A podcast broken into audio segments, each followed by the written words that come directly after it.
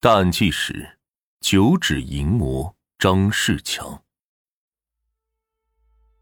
二零零三年五月二十三日晚十一点多，有人报警称，在贵州遵义市火车站附近一个小旅馆的五楼客房内发现了一具女尸。警方马上控制了该旅馆。经过勘验后认定，该女子系机械性窒息死亡，也就是被人用绳索勒死。由于在火车站附近。流动人员比较多，对凶手的追捕形势也十分复杂。警方首先对前台登记信息进行核实，但旅社的登记本上找不到该房间的入住人员信息。当时虽然有入住旅社、酒店等场所需要登记身份信息的要求，但由于网络还不发达，并没有像现在一样全国联网及时验证系统。很多小旅社经常是隔好几天才将手工登记的入住信息上报一次当地的派出所。为了不得罪客人，旅社也就睁一只眼闭一只眼，不用任何身份信息也可以很容易的办理入住。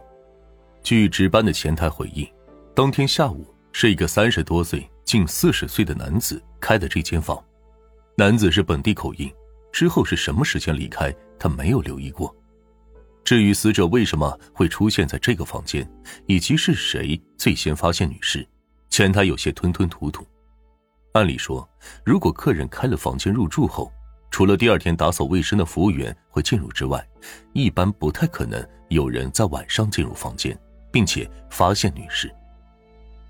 在警方的追问下，前台才说出死者是旅客的常客，大家都叫她小王，她是一名按摩女。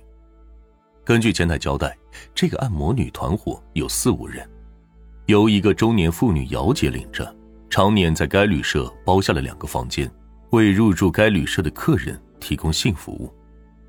当晚九点不到，小王接到了一个钟点服务，可上五楼事发房间两个多小时之后依然没有回来。姚姐打了小王的手机，没有人接电话，姚姐只得亲自上五楼查看情况，敲门没反应后。向下掰了下门把手，没想到门没反锁，房间里是黑漆漆的。姚姐轻车熟路的打开灯之后，发现小王正躺在床上，却不见客人的踪影。姚姐叫了几声，小王没有回应，伸手去拉他时，发现已经死亡，这可把他吓坏了。他一边跑出门，一边打电话给团伙的其他人。不一会儿，他们全部收拾好了东西，溜之大吉。或许是念及姐妹之情，姚姐在回老家的途中给旅馆前台打了个电话。前台接到电话后，马上让人去五楼房间核实情况，随后报警。第二天，警方就将姚姐等人抓捕归案。死者小王的身份信息也已经确认，年仅十七岁的他是遵义毛石镇人。在姚姐等人交代的情况中，小王在案发前几天刚花了两千多元买了一部新手机。但手机并没有在凶案现场，警方初步推测，这很有可能是一起抢劫杀人案。在没有目击证人、没有摄像头、没有直接证据，警方是如何快速的破案的呢？在抓到凶手后，警方又是如何挖出他犯过的其他案情的呢？案件发生后，遵义警方快速调集了有经验的刑警，组成了调查小组，对车站附近有案底的人员进行了排查。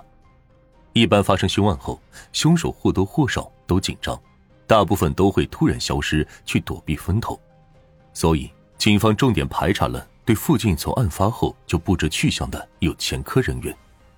不过，由于火车站附近人流太大，很多人租房住旅社也不用登记身份证，这给排查工作造成了很大的阻力。警方还是希望通过旅馆前台对疑犯的细节描述，能锁定目标。因为旅馆前台是案件中唯一与疑犯有过接触的人，在前台的回忆中，这个中年男人身材不高，本地口音。在第二次询问的过程中，前台回忆起了疑犯的一个特点：从进门开始，他的左手就一直插在裤兜里。警方推测，该疑犯可能左手受伤，或者手上有其他的显著特征，所以才故意插兜遮掩。火车站附近的排查没有发现异样，警方判断疑犯可能已经逃离遵义，但好在知道了他是本地人，调查相对来说还能有迹可循。五月二十五日，警方扩大了排查范围，在红花岗区平桥工业区一钢铁厂内发现了一名叫做张世强的打工者，在案发后已经两天没有来上班了，而张世强当时出狱还不到一年，警方也从其工友处得到证实。张世强的左手没有食指，所以习惯性的左手插兜，这与旅馆前台描述的一致。旅社前台随后也在看了张世强的照片后，向警方确认了他就是当天办理入住的男子。至此，警方已经锁定张世强就是本次凶案的嫌疑人。在确认了嫌犯后，警方马上就找到了张世强的踪迹。他在案发后。就从红花岗区逃窜到了绥阳县城，在这里有一个他在监狱时的狱友陈某，两人臭味相投。张世强在犯案后来到这里投奔，说明两人交情匪浅。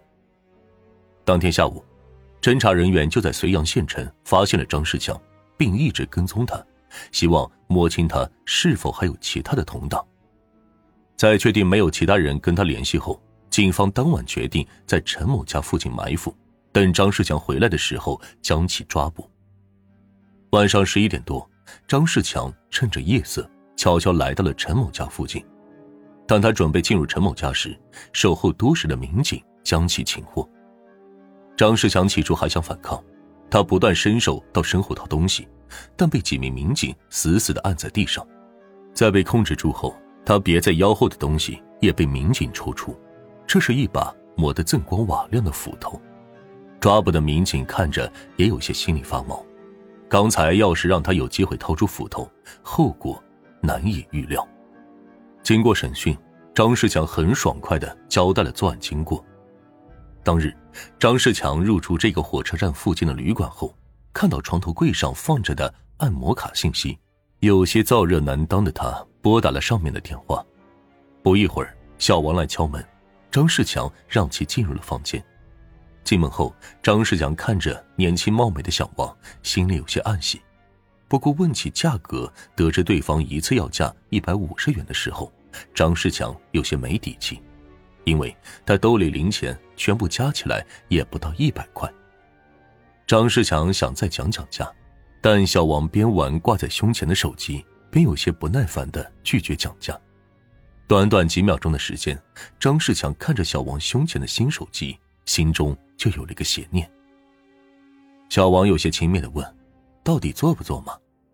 张世强则是镇定的回答：“当然做呀。”就在小王将手机取下并脱掉一件衣服之后，张世强突然上前掐住他的脖子，然后用小王的衣服将他的脖子勒紧。小王拼命想要挣脱，但女生的力量哪里敌得过浑身是劲的张世强？不一会儿的功夫，小王就被勒死。张世强拿起小王的手机，并在他的衣服里一通翻找，最终只找出了十亿元钱，这让张世强有些生气。用着这么好的手机，兜里才十多块钱，真是晦气。原本还想发泄生理欲望的张世强也没了心情，拿着手机和十一块钱，直接关灯，带上门出了房间。下楼后，从旅馆的后门迅速离开了现场。张世强虽然表面镇定。但在勒死小王之后，还是有些慌张。他没有再回钢铁厂上班，在将手机转手六百块卖掉之后，他决定去绥阳县找陈某避避风头。警方在审讯张世强的时候，发现他在问及案发现场的情况，他都还算配合，能好好交代问题。但只要被问到他被捕时身上的斧头，他就显得有些烦躁，顾左右而言他。而且张世强在审讯中的沉着老练，让民警也觉得他可能隐瞒了其他的犯罪事实。从张世强曾经的狱友陈某口中，警方得知他有些仇视警察。获得了这一关键信息后，民警再度提审张世强。这一次在警方的攻心审讯中，张世强终于没有能撑下去，交代了斧头的用处。张世强逃到绥阳县后。他认为被抓是迟早的事，但在被警方逮捕之前，他还想复仇。之前在黔南某监狱服刑的时候，他在狱内盗窃被加刑，他认为这是该监狱的三名狱警有意刁难他，所以打算去都运找这三名狱警及其家人报仇。审讯的民警听得心惊肉跳，如果不是及时抓住了张世强，他还会闯下更大的祸事。按张世强的计划，他第二天就将去都运砍杀那三位狱警。在绥阳县城买的这把斧头，就是他准备用来行凶的工具。张世强表示，他在监狱服刑了二十四年，他对公安民警十分仇视。在他看来，他的人生完全被警察给毁了。张世强对警察的仇视，也让办案民警想到了半年前的一个案件。当时红花岗区有一个小卖部老板娘张慧被绳子勒死。次日，有人在公用电话报警，称杀死张慧的是她当交警的老公肖某。公安机关在接到这个举报后，马上控制住了肖某，导致肖某被错误羁押了四十多天。死者同样是被勒死，这让警方自然而然的想到了一起。而交警肖某被诬陷，这也符合张世强仇视警察的特征。警方马上查阅了半年前的这起凶杀案，并在审讯中提起了这起案件。谁知张世强听到后犹豫片刻，直接说了一句：“不错，你们终于查到这个案子了。”已经知道自己难逃一死的张世强主动承认了这起案件是他所为。除此之外，他还主动交代了。在二零零二年八月，到亲戚马某家犯下的罪行。张世强出生于一九六五年，是遵义毛石镇的农民。没上过几天学的他，在村里为非作歹，性格暴躁，动不动就犯浑，很小的事都会叫嚷着要拿刀砍人。好吃懒做的张世强，十来岁就养成了偷鸡摸狗的恶习，多次潜入村民家里偷东西，被当场抓到。村民们也是敢怒不敢言，只能去将张世强的父亲找来，让父亲收拾他一顿。随着偷盗次数越来越多，父亲也发现没法管得下这个逆子了。十三岁那年，张世强再次入室盗窃被抓现行，父亲十分生气，为了给村民有个交代，也为了好好教训儿子，提起菜刀将他的左手食指给斩断。自此，张世强成了。只有九指的残疾人，他也为此恨了父亲一辈子。食指被砍的当天，他就离开了村子。离家出走之后，张世强混迹在遵义市的各个角落，依然靠着抢劫、盗窃过活。后因抢劫罪被抓，由于年纪小，没被判刑的他被投入了少管所。一九八三年，刚从少管所出来一个月，他再次重操旧业被抓。这次因为盗窃、抢劫、流氓罪被判处无期徒刑，在黔南的一座监狱服刑。可是张世强死不悔改，在监狱中也是不收敛，再次因为盗窃罪而被加刑十五年。但他认为这是三名狱警故意针对他，因此对狱警怀恨在心。之后他被转到新疆的监狱服刑，这一次他终于是老实了点。狱中的表现获得了减刑的机会。二零零二年，张世强出狱了。回到遵义的他，身上没有一技之长，但对钱有极度的渴望，这促使他再次走上了犯罪的道路。二零零二年八月十八日上午八点多，身上没钱的张世强来到遵义火车站附近的亲戚马某家借钱。进屋后发现只有马某一人在家，便趁其不备，用绳子、衣服。纱巾将马某捆绑起来，抢得现金二十五元、手机一部，之后又奸污了马某。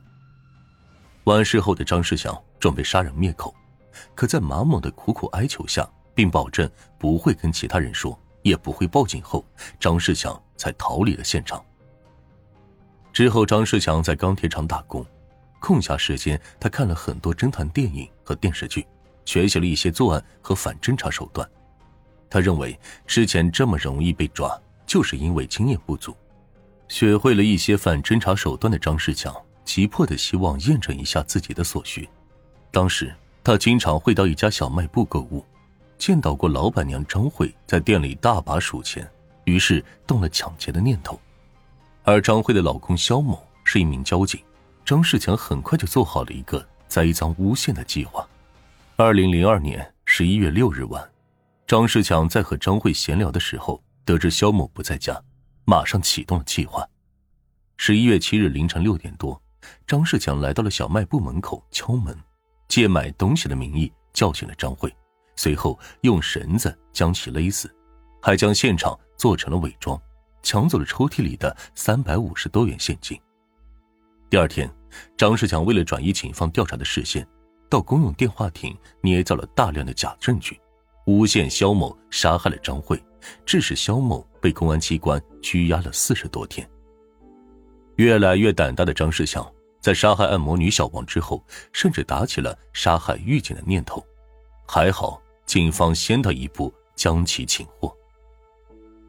二零零三年十一月五日，背负两条人命、强奸妇女，并且计划谋杀狱警的张世强被遵义中院一审判处死刑。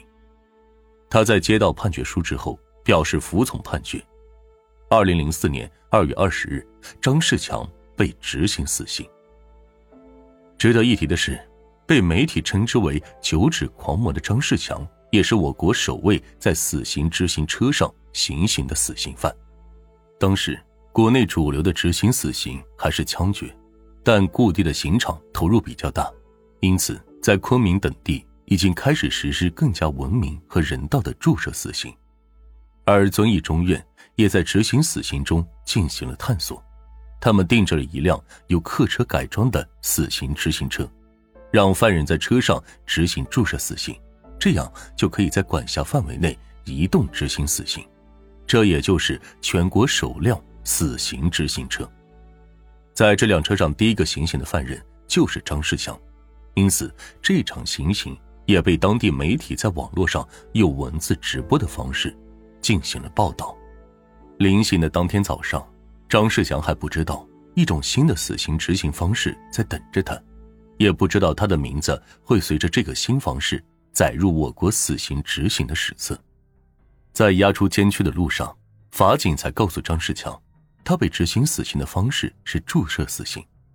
张世强平静的回答：“我从电视上看到过，这种方法不痛苦。”上午十点整，张世强被带到执行车，固定在执行床上。法医在张世强的左臂静脉上插入了注射针头，随后法警将一块黑布遮盖住了张世强的脸。十点零六分。法警按下了注射开关，由最高人民法院专门配置的化学药剂注射到了张世强的体内。张世强没有情绪波动。五十秒后，药剂推送完成。